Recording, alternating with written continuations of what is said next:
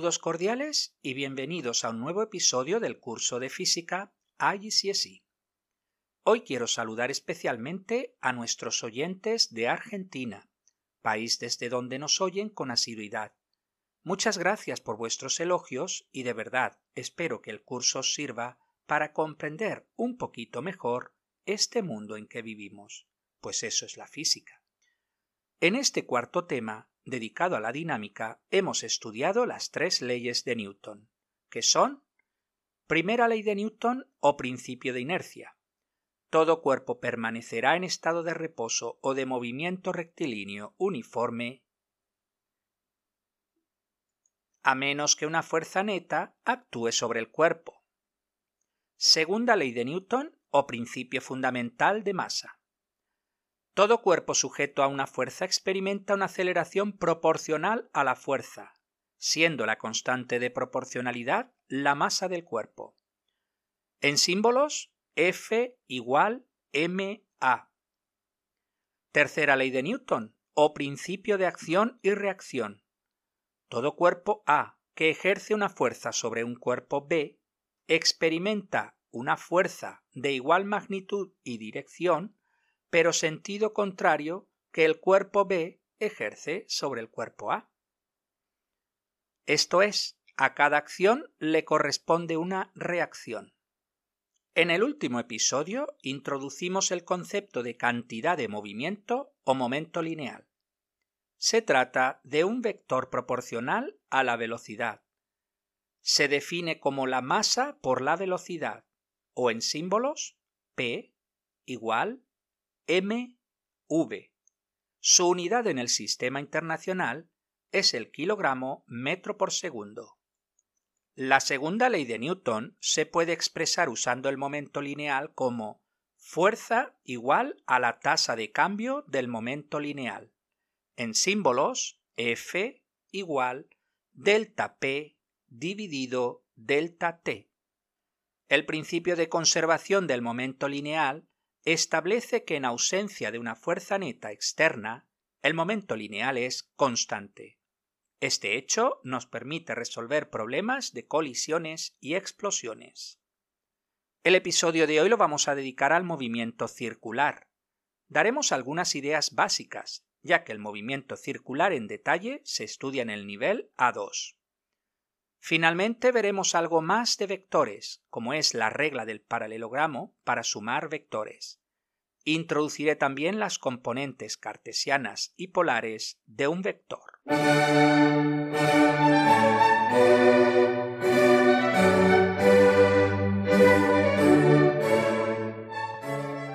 Pensad en ejemplos de movimiento circular de la vida diaria.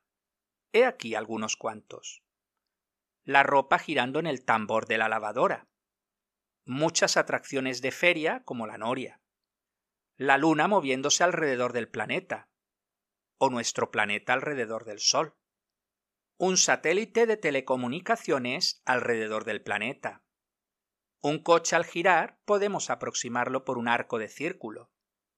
¿Qué tienen en común todos estos movimientos circulares? En todos ellos la dirección cambia, eso es evidente, de lo contrario seguiría una línea recta. Pero si la dirección cambia, es necesaria una fuerza. La fuerza que se ejerce en un cuerpo que se mueve en un círculo se denomina fuerza centrípeta. Se trata de un vector que va dirigido hacia el centro del círculo. Recordad que si la fuerza va dirigida al centro del círculo, la aceleración también va dirigida al centro del círculo por la segunda ley de Newton. Se denomina aceleración centrípeta. En cuanto a la velocidad, recordad que siempre es un vector tangente a la trayectoria. Así, en cada punto de la circunferencia la velocidad es tangente a la circunferencia. Es decir, el vector velocidad y el vector fuerza son perpendiculares, pues hacen 90 grados. Es por eso que no se requiere trabajo para mantener una partícula en movimiento circular.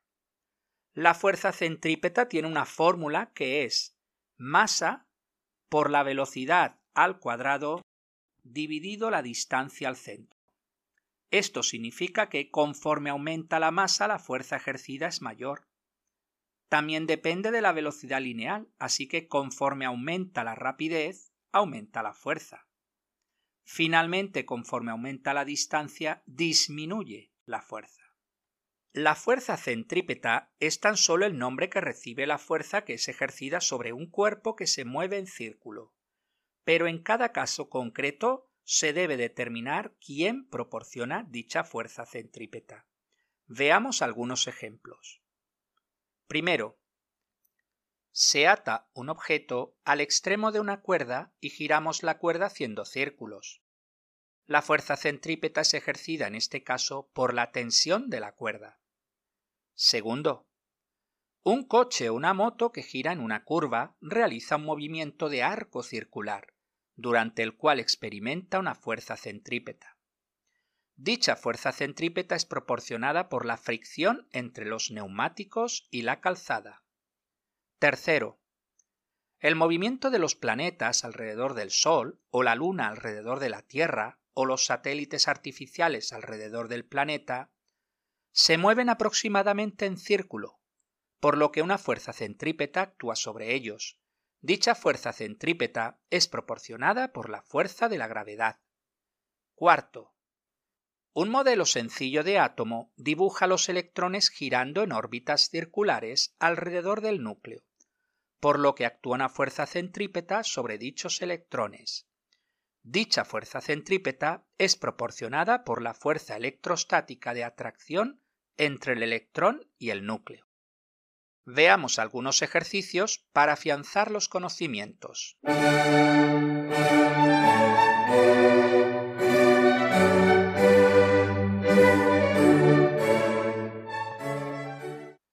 Número 1. Un trozo de arcilla está pegado al filo de un torno de alfarero, el cual está girando en círculo. Dibuja la trayectoria del trozo de arcilla en el momento que se despega del torno. Dibujamos una circunferencia. Escogemos un punto P al azar y dibujamos el vector velocidad que es tangente a la circunferencia en dicho punto P. Si el trozo de arcilla se despega en el punto P, significa que ya no actúa una fuerza sobre él, y por el principio de inercia seguirá un movimiento rectilíneo uniforme. Número 2. Un coche toma una curva en una carretera. ¿Qué fuerza provee la fuerza centrípeta necesaria? La fuerza de rozamiento entre los neumáticos del coche y la calzada de la carretera. Número 3. Siguiendo con el ejemplo anterior, ¿cómo cambia la fuerza centrípeta si el coche A tiene menos masa?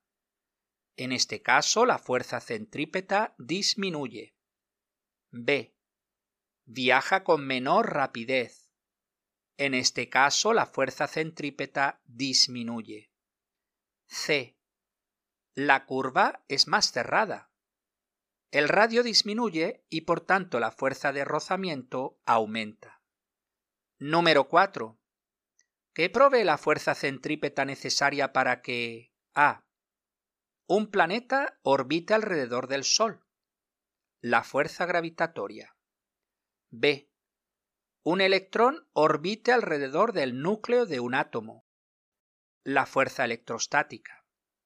Número 5. Un satélite se mueve en órbita circular alrededor de la Tierra. Apartado A.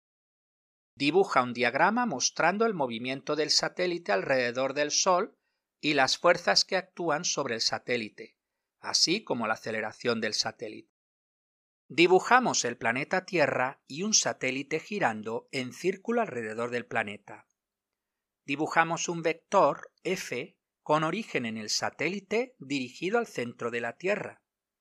Dibujamos un vector A con origen en el satélite dirigido al centro de la Tierra. El vector A debe ser más corto que el vector F.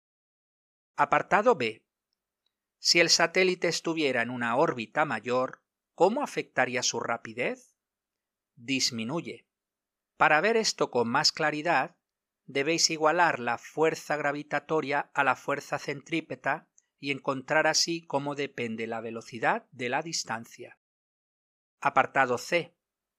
Si el satélite estuviera en una órbita mayor, ¿cómo afectaría la fuerza centrípeta? Disminuye. Recordad que la fuerza centrípeta es inversamente proporcional a la distancia.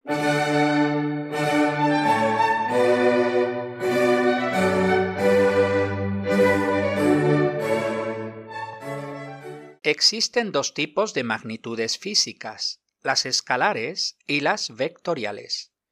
Un vector lo dibujamos como una flecha. La línea de la flecha es la dirección del vector. La longitud de la flecha es el módulo del vector. La punta de la flecha indica el sentido del vector. Los vectores se pueden sumar. Veamos algunos ejemplos. Número 1. Si dos vectores son paralelos, el vector resultante está en la misma dirección y con el mismo sentido. El módulo es la suma de los módulos de los dos vectores. Por ejemplo, dos vectores apuntan al norte, uno mide 3 newtons y el otro 5 newtons. El vector resultante apunta al norte y mide 8 newtons. Número 2. Si dos vectores son antiparalelos, el vector resultante está en la misma dirección y con el sentido del que tenga mayor módulo. En cuanto al módulo del vector, se restan los dos módulos y se toma el valor absoluto. Por ejemplo, un vector apunta hacia el norte y mide 3 newtons. Otro vector apunta hacia el sur y mide 5 newtons. El vector resultante apunta al sur y mide 2 newtons. Pero, ¿cómo sumar dos vectores que forman un cierto ángulo? En este caso vamos a aplicar la regla del paralelogramo. Se trata de un método de dibujo, por lo que luego os dejaré el enlace para ver cómo se suman. Una propiedad de los vectores del plano es lo que se conoce como vectores libres. Imaginad que dibujo un vector en el plano, esto es, Imaginad he dibujado una flecha en el plano. Esta flecha la puedo mover, o sea, la puedo dibujar en cualquier otro lugar del plano. Ambos vectores tienen la misma dirección y sentido, y también el mismo módulo.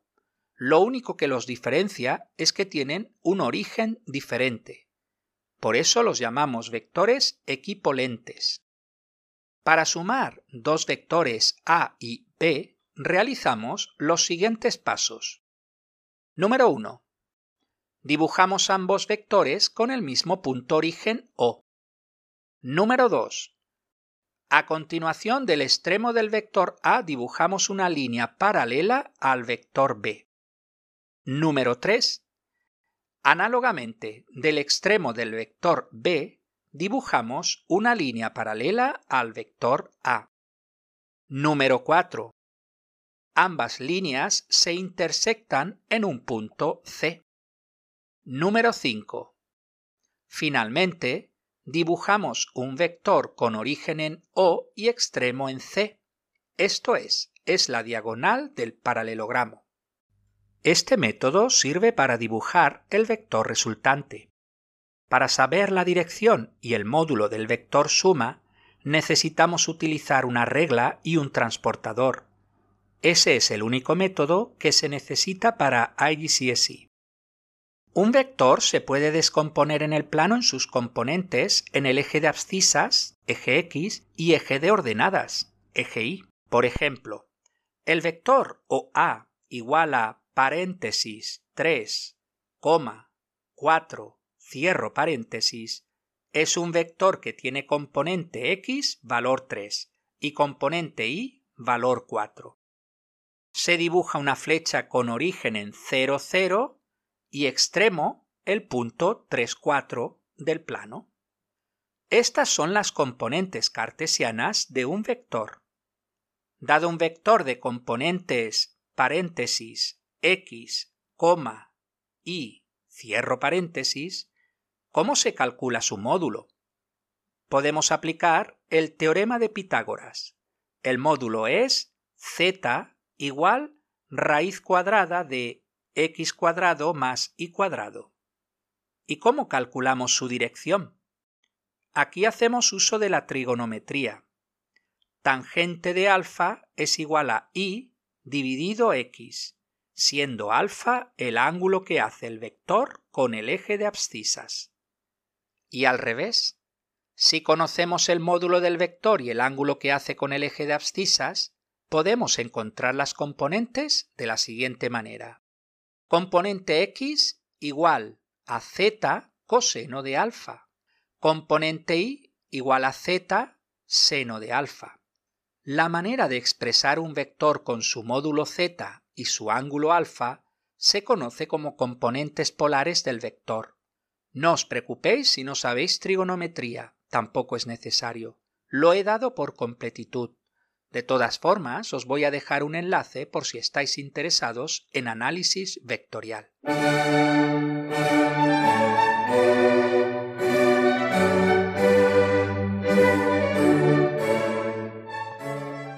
Veamos algunos ejercicios.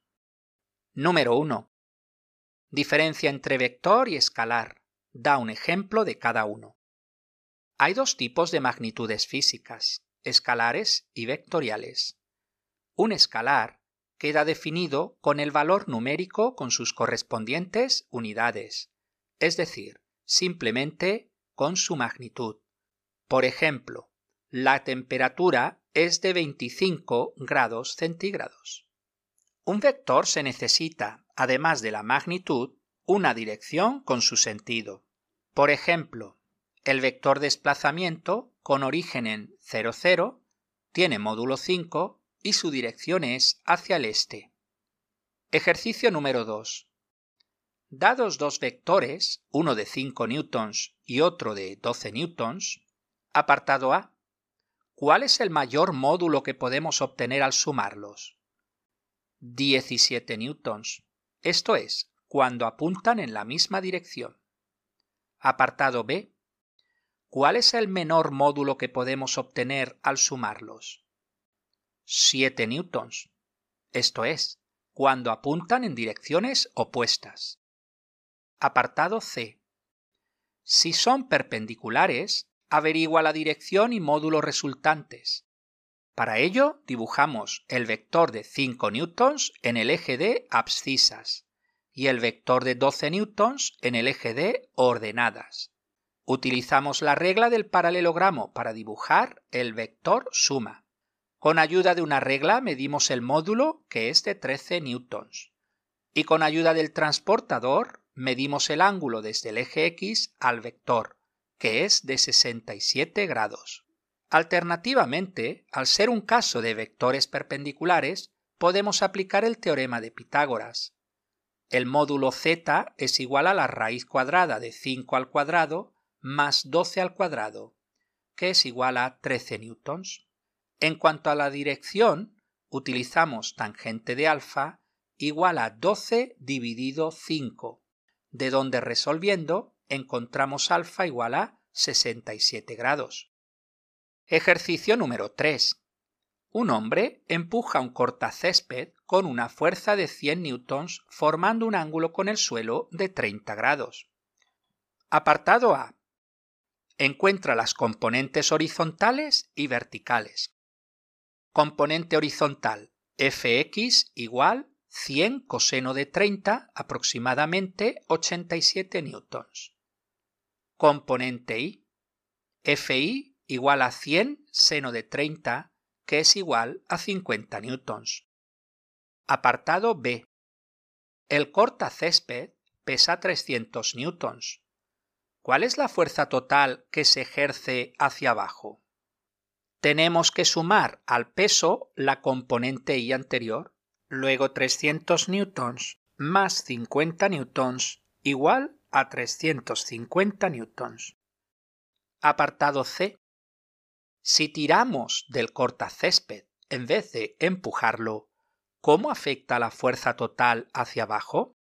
En este caso, en vez de sumar al peso la componente vertical, le restamos la componente vertical. La solución será Fi igual 300 newtons menos 50 newtons igual 250 newtons. Pues hasta aquí el episodio de hoy. Muchas gracias por su atención y hasta el próximo episodio.